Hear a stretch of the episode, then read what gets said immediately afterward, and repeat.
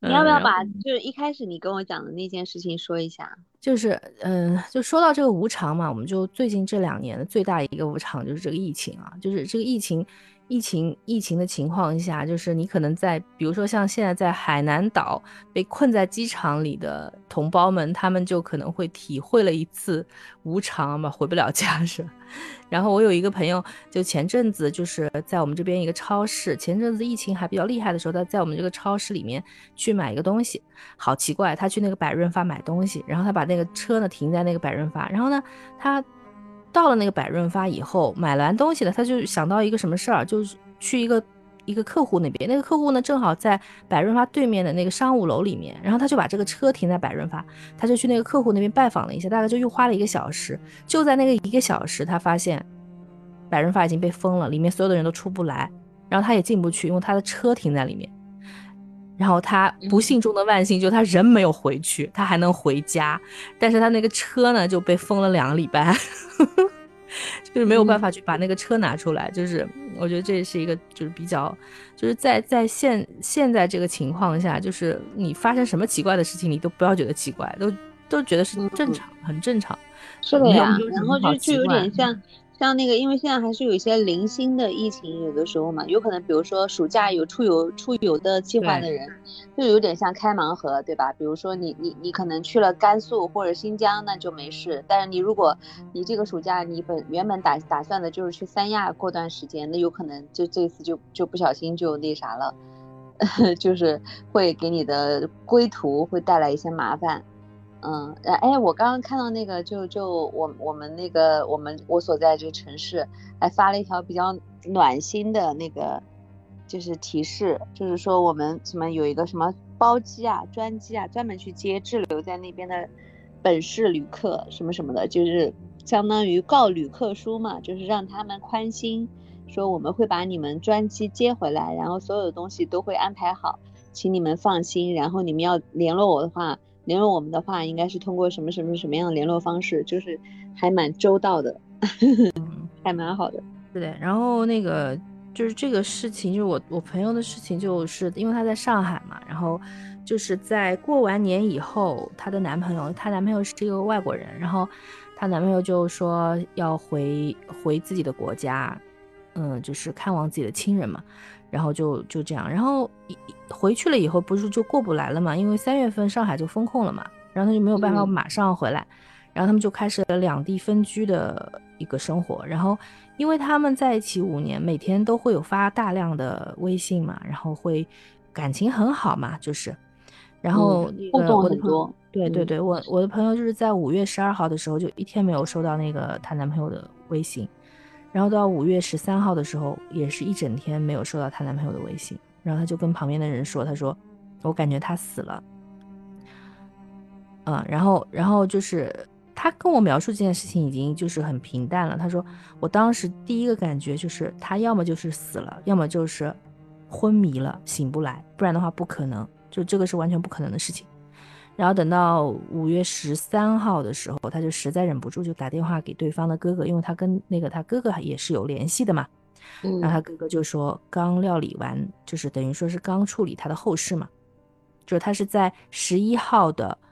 晚上被人发现，在房间里已经过世一天了，就心肌梗梗死嘛。嗯。然后。对我朋友的打击是非常非常大，因为他们感情确实非常好，就是准备相伴后半生的那种感觉嘛。然后就打击非常非常大，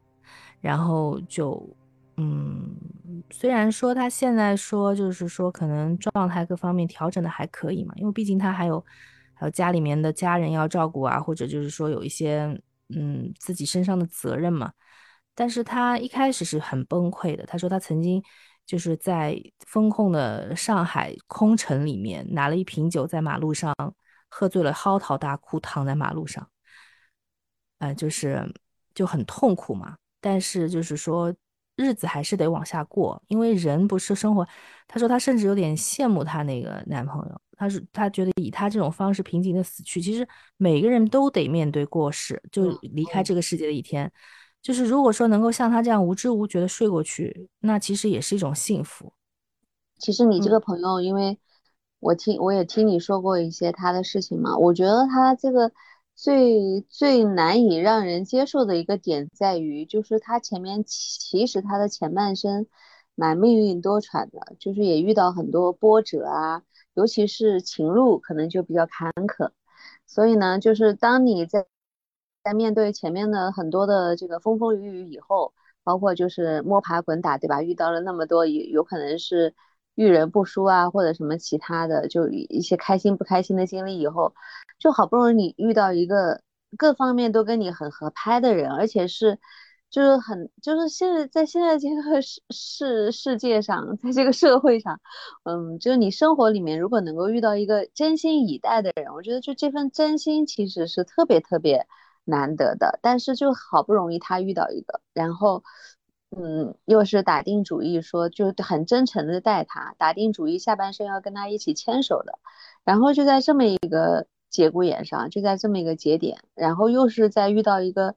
这种以以疫情为大背景的这个情况之下，就觉得，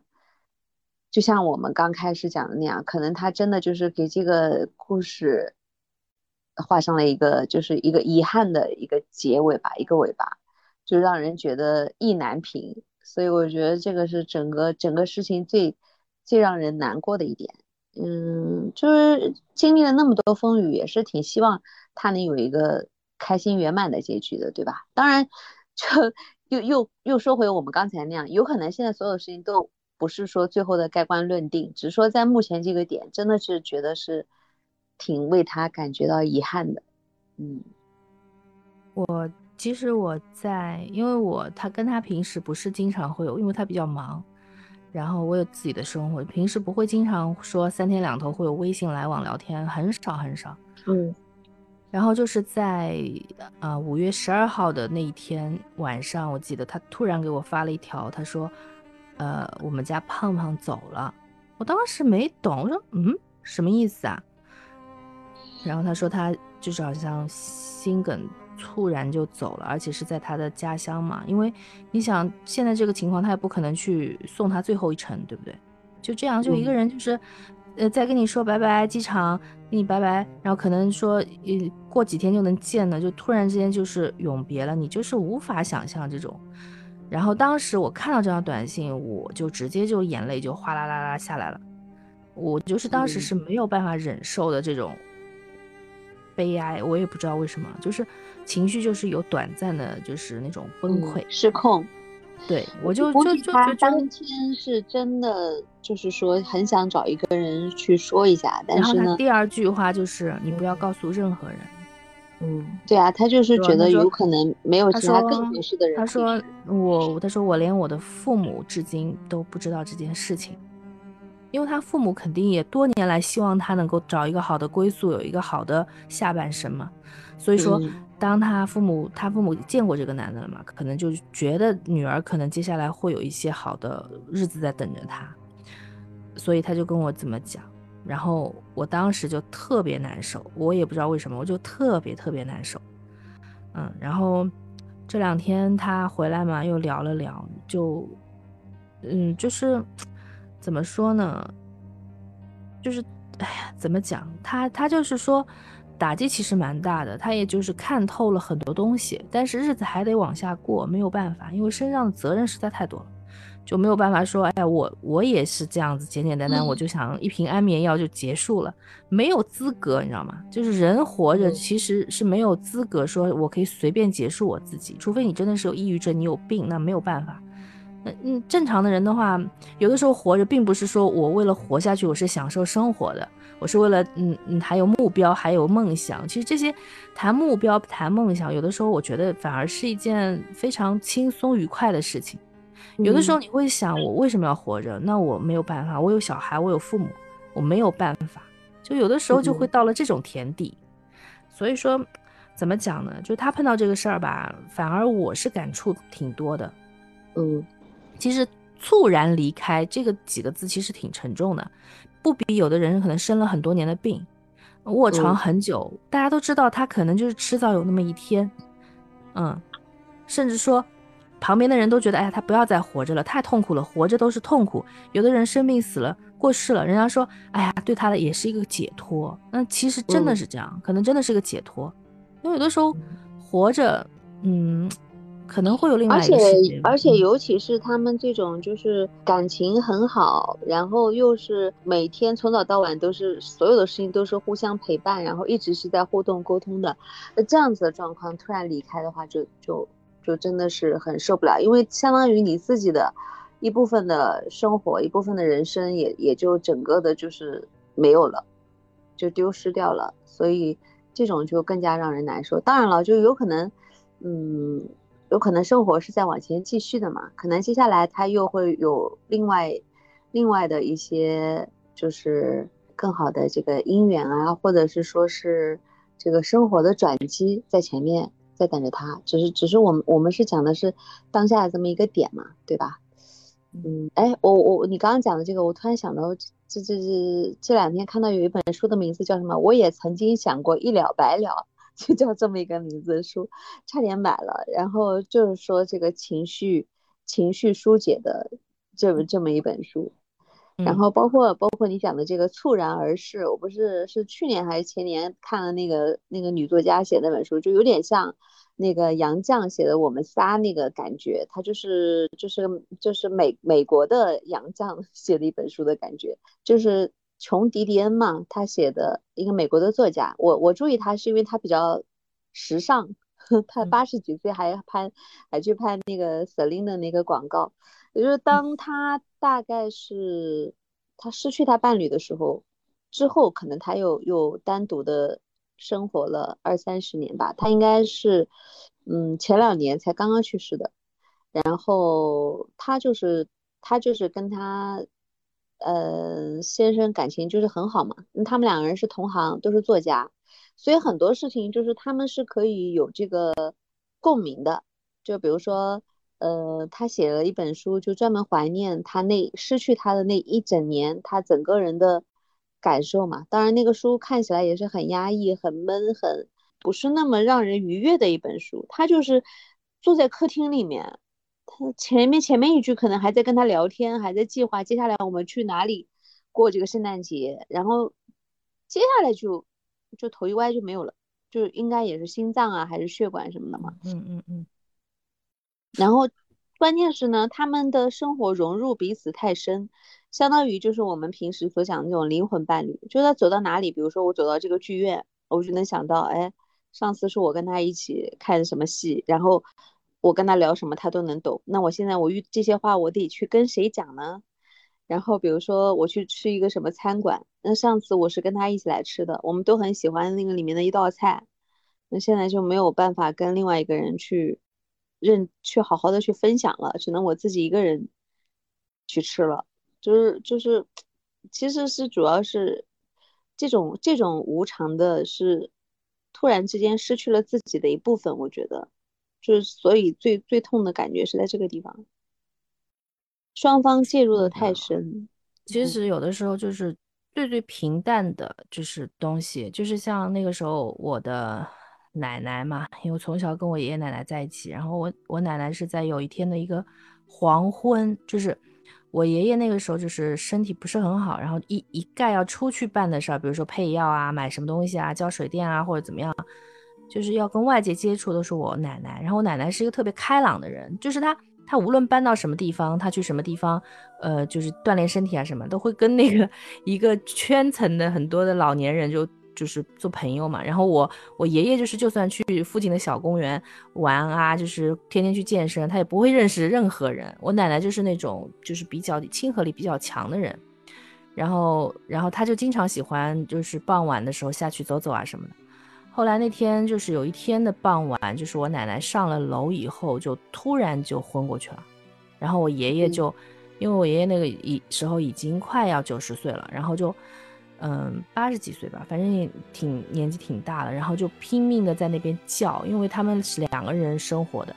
然后我爷爷连我奶奶手机怎么解锁他也不知道，然后他就拼命的叫，拼命的叫，然后求助，然后也不知道怎么打电话给我爸爸。然后就搞了可能一两个小时吧，才联系到，然后就我奶奶就脑梗嘛，就是变成了植物人嘛，然后其实那件事情对我的打击是特别特别特别大的。我记得我当时是没有一分钟是不在哭的，就是连着就是那个那个一段时间，一个礼拜吧，可能半个月吧，我我是每天醒过来，我就是必须去医院，坐在我奶奶的床边，就这么坐着。就是我一离开那个房间，我一看不到他，我就开始哭。那个，因为那个是我这辈子第一次，就是接受到无常这件事情，而且是至亲的这种、这种、这种痛。我到现在其实我还是非常能够，还是能够很清晰的回忆起来。就是我后来，我我妈就说你不要老是去啦，因为那个时候，呃，我自己身体也不太好嘛。然后她说你就在家里吧，她说你不要一直去。我说不行，我说我在家里我就不停的要掉眼泪，我是。情绪就时刻崩溃，我只有在医院里面坐在他床前，我看着他，就算他眼睛是闭着的，我也觉得我是内心能平静下来。就我几乎是每天睁开眼我就去医院，到晚上十点多钟再回来。我只有通过这个方式，我才能让自己平静下来，不然我是没有办法的。那个时候，这种这种感情真的是可能是因为我，嗯，这辈子第一次就很难很难过这个坎儿。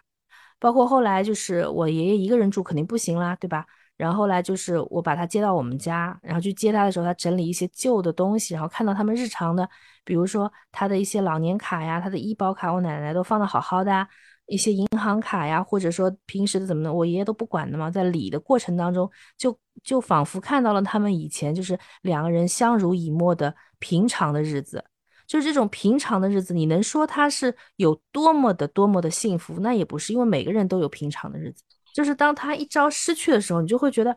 就是你刚刚所说的，就是那种相濡以沫、很平常、很平常的生活，其实往往就是人的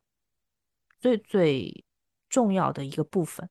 你每天在过这样的日子的时候，你可能根本就不觉得。哎，也也是一句鸡汤吧，就是珍惜当下吧。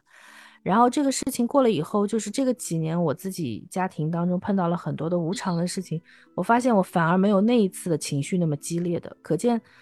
就是人在碰到一些没有办法预期的事情的时候，他的情绪他是会有一个磨练的。就是所以说，人家说为什么经历了磨难以后你会变得更坚强？真的，我就是这样。我奶奶那个事情对我而言就是一个。最最最最巨大的打击，我当时的情绪是崩溃到一定程度的，我是没有办法，就是晚晚上合也合不了眼，其实没办法，就是真的就是特别特别大的一个打击。但是包括后面，直至我爷爷过世，我奶奶过世，啊，甚至我最爱的我爸爸过世，我其实这个情绪我都没有到达那个点，就是没有悲怆到那个点。所以就是怎么说呢？我觉得。不能说我不悲伤，我肯定是悲伤，但是我没有办，就是没有到到达那个那个，就是第一次碰到这种事情，我无法接受。嗯，慢慢慢慢你会真真的发现，就像我今天那个朋友跟我讲的，慢慢就会觉得很多事情碰到了也只能接受，那怎么办呢？就就希望下一下一次会有好事落到你的身上。所以经历了这些事情，我觉得生活当中有很多的可能性，我们去可以去尝试。比如说，我现在会跟你一起做这个事情，啊，不管是做这个事情也好，或者以后这个事情做不下去了，可以尝试新的东西。因为我觉得很多好的事情可能就在下一站等着你。嗯，我我发现啊，就是说，就考虑到这个，就是我们最近做的这个事情，以及。我我我在我在体制里工作很多年嘛，就是经常也会走不出。我现在反而觉得真的没有什么走不出的。就你你可能觉得很多事情就是固有的，就是说你在这个框框里面的，以前你是不敢踏出的。那当你想到人生无常，你可能下一秒就不在了，或者说下一秒你的生活会翻天覆地的，人生真的如梦啊！就是在这个梦境当中，你可能你跨跨出也就跨出了，改变你也就改变掉了，说不定会有。另外的精彩的东西在等着你，谁知道呢？是吧？然后就就就讲到那个我朋友嘛，就是在结尾处啊，我就讲一个，就是我朋友今天跟我讲的，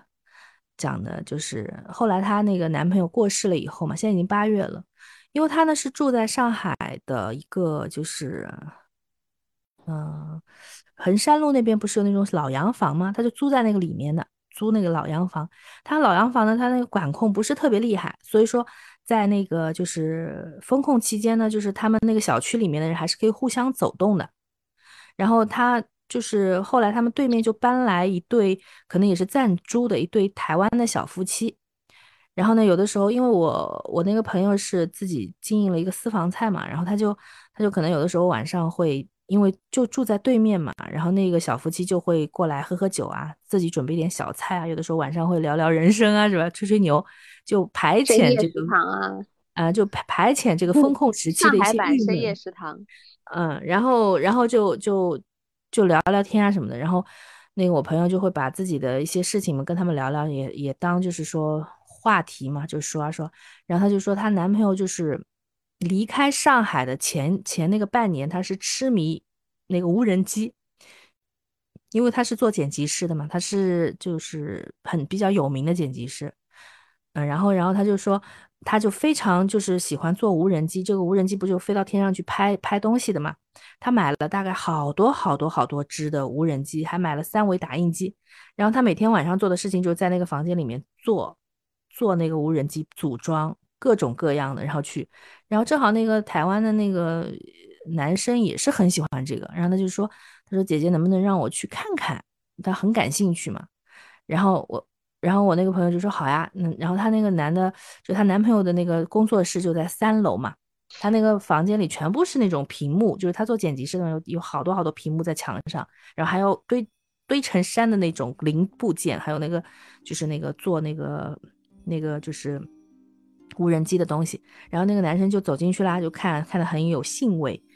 然后我朋友就回头看到他那个女朋友就没有进屋，然后脸上就带着一个非常古怪的笑和一个很尴尬的神色站在门口。你不要讲，我又觉得是恐怖故事。哎呀，不是不是不是，你这个人就是喜欢这样，听我说完。不是，讲到这块你不觉得很诡异吗？然后然后后来呢，他们就看完以后就下去了，然后那个那个，然后那个我朋友就说问那个女孩，他说你怎么刚刚不进去啊？他说我好像看见你那个男朋友了，然后，然后，然后，然后他就说啊，怎么？他说，他说我就看见一个男的就站在你旁边揽着你的肩在笑。他说看着你笑，然后他说，他说那个我来给你描述一下，他是不是长成这样的？就是长得很高嘛，他那个男的很魁梧的，一米九吧。他说长得很高，然后头发是扎一把的，头发是金色的，扎一把的，然后身材比较胖，什么什么。然后就跟他那个，就是因为他们是后来搬来，他没见过嘛，然后就跟他那个形容的是一模一样的，好吧？啊，在今天我们这个话题的结尾处，就想告诉大家，不管这个最后的这个小故事是真的还是假的，还是我朋友自己臆想出来的，或者是什么，就是告诉大家，人生人生无常，奇迹随处可见，谁知道呢？对吧？你不觉得我这个结局结局的很好吗？好吧，嗯，这个是真的事情啊，他真的这么跟我讲。我是希望是有这个事情的，我是希望的，因为我现在从来不会像你觉得恐怖啊，或者觉得这个东西可怕，我一点都不觉得。我我我是希望世界上是有存在另外一个世界，或者说有灵魂的。年岁越大，越渴望是有这么一个那个的。啊，今天这个关于无常的话题，可能当中涉及到一些伤感，但是我们整体的还是积极的。我们就想告诉大家，无常的东西，不管是好是坏，嗯，哎呀，我怎么像在结案陈词啊？你来说说看，珍惜拥有吧。然后就算是无常，也没什么好害怕的，就调整好自己。其实大家都一样，这个世界上每个人，对对对，虽然大家都是陌生人，可是可以相互取暖。就像大家觉得生活无常、无力为继的时候，暂时需要休息的时候，可以来听听我们 鸵鸟和考拉小姐啊，随意聊聊天，就会觉得其实世界其实还是蛮小的，大家其实都是一家人。嗯，其实陌生人也是可以。我有咖啡，我有凉茶，我有酒。你有故事吗？可以多来点。对对对，我们都可以一起聊天。如果说你喜欢我们的节目，也可以把一些你的故事分享给我们，可以后台私信，或者说怎么样，我们可以在下一期的节目把你的故事也分享给大家。嗯嗯，好的。那现在也不早了，我们就跟大家说晚安喽。好的，好的，晚安。我们下一次找一个开心一点的话题跟大家聊。拜拜。拜拜，拜拜。